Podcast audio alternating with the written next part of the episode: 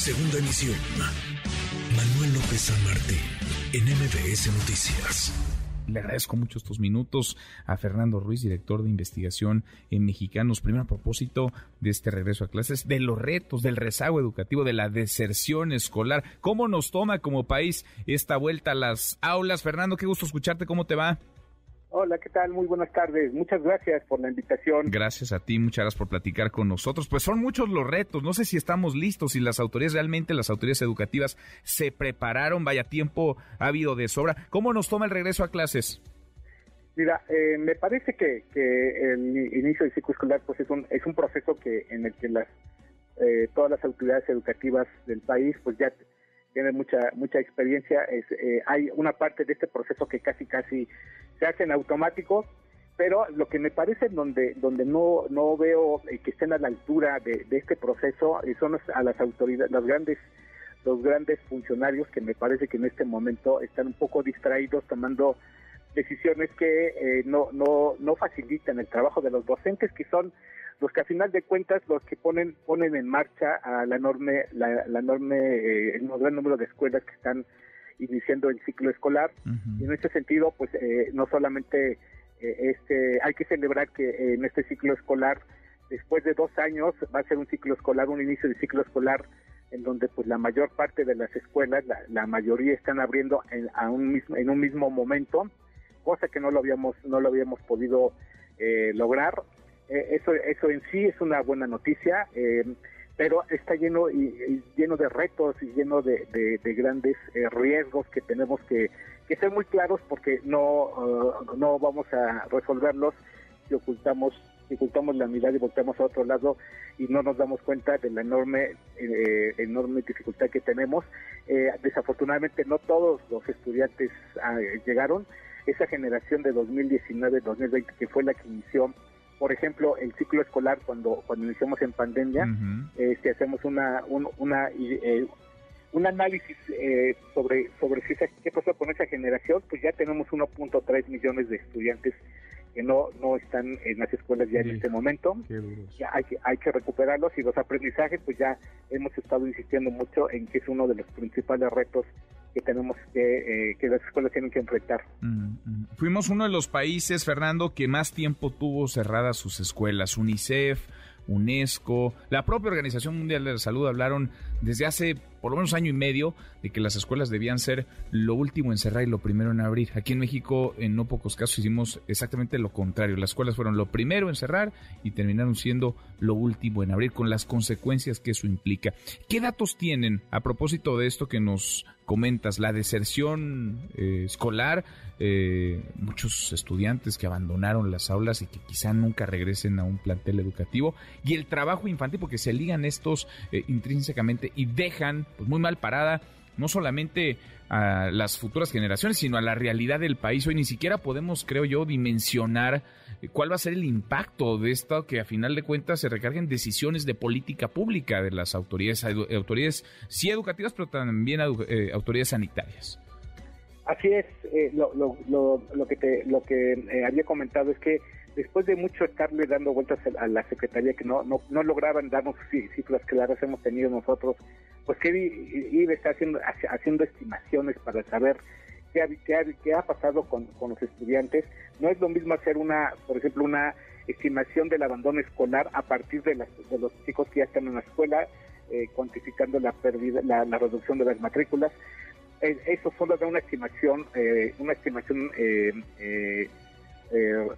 eh, parcial, porque hay que hay que considerar a todos los chicos de la edad que deberían estar en su en, la edad correspondiente y, en, ese número, en esa en esa perspectiva es cuando vemos nosotros que hay una gran un enorme enorme abandono escolar, chicos que ya no están en la escuela y que ni siquiera la, secretaría los ha contabilizado porque ya no están inscritos ya desde hace más de dos ciclos escolares.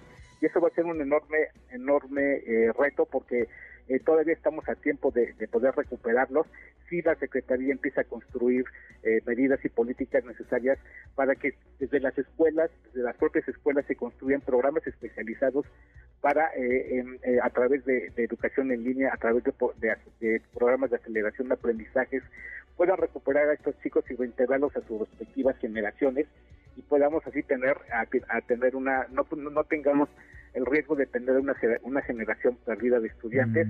Hay un aspecto que también me parece que no no lo no veo mucha claridad y contundencia en la, en la definición de una estrategia por parte de la Secretaría, que es la atención de la situación socioemocional, que de acuerdo a los datos que nosotros somos, hemos estimado eh, eh, en, en, aproximadamente eh, entre el 8 y 9% de chicos que están sufriendo depresión, chicos de 10 a 15 años, un número mucho más grande de 15% de chicos que están con síntomas de, de, ansiedad que eh, pues no, no se no se fueron no fueron resueltos la apertura de las escuelas del ciclo pasado no fue suficiente para para poder em, eh, volverlos a, una situación adecuada para el aprendizaje con ambientes adecuados. Y entonces esta es uno de los retos que tiene que enfrentar este nuevo ciclo escolar y los riesgos están porque que sigamos teniendo estas nuevas olas de de, contagios que puedan volver a hacer que las escuelas eh, no, no eh, mantengan la normalidad en, las actividades presenciales. Pues ojalá algo hayamos aprendido, porque está a la vista de todos lo que se debe y lo que no se debe hacer, cuál es digamos, una buena salida y cuál es de plan una salida que va en detrimento de, de, la propia sociedad y sobre todo de las niñas y de los niños. Ahora, ¿qué hay de los planes de estudio? Porque mucho se ha hablado sobre pues e, estos programas, algunos de ellos piloto, para incorporar ciertos conceptos. Hay quienes hablan de ideologizar incluso la educación. Eh, ¿Cómo, nos agarra, digamos, el regreso a clases con estos nuevos planes de estudios? Además, con un cambio, otro más en la Secretaría de Educación Pública. Está por llegar una tercera cabeza, un tercer secretario en este caso, eh, Leticia Ramírez, que sustituiría a Delfina Gómez, quien a su vez llegó en lugar de Esteban Moctezuma. Tres secretarios de Educación Pública en cuatro años. ¿Cómo andan los, los planes, los programas educativos, Fernando?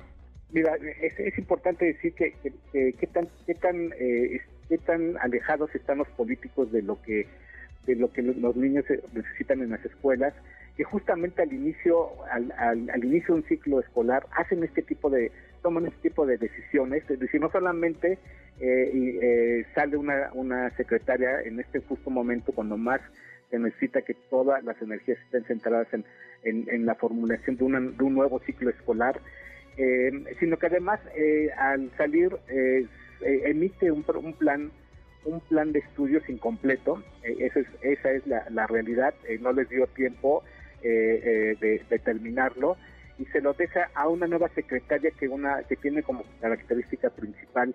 No que sea no, eh, que no estamos criticando que sea docente eso nos parece eso nos parece muy bien nos parece muy bien que sea mujer sino la falta de experiencia eh, en manejar una de las secretarías más importantes y encima de todo en, medio del inicio de un ciclo escolar y además además de todo con un, un programa un, plan de estudios que es incompleto la parte de la ideología me parece que hace, ha habido mucha confusión, eh, mucha confusión generada desde las propias autoridades que eh, han, han decidido eh, tomar esta decisión montados en un discurso que ese sí me parece, más que, más ideologizado, me parece político, un discurso que se monta en el discurso, en el discurso de esta administración, que nada ayuda a esclarecer y a, aclarar qué es lo que se tiene, cuál es lo verdaderamente prioritario eh, y entonces, pues, no, la verdad es que no llegamos eh, eh, en este en este momento, esos planes están todavía por,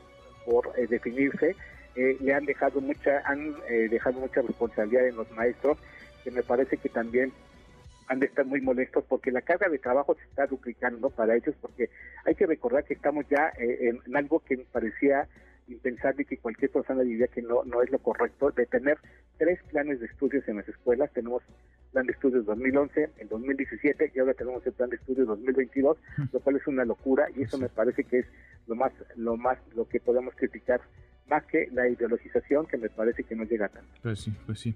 Una locura eso criticable, como dices, para pues para los padres de familia, para los maestros ni se diga, y para las niñas y los niños que suelen estar en el último peldaño de la, de la conversación educativa cuando tendrían que ser protagonistas. Fernando, gracias por estos minutos.